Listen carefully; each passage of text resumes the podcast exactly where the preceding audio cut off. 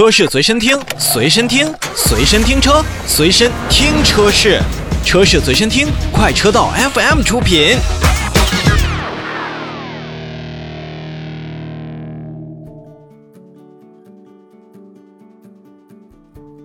把目光投向奔驰。日前呢，北京奔驰也是推出了北京奔驰 EQC 的三五零 Formatic 这款车型的售价呢不到五十万。这款车的推出啊，实际上是丰富了整体的 EQC 的车型的选择，也是降低了我们在买车的准入门槛。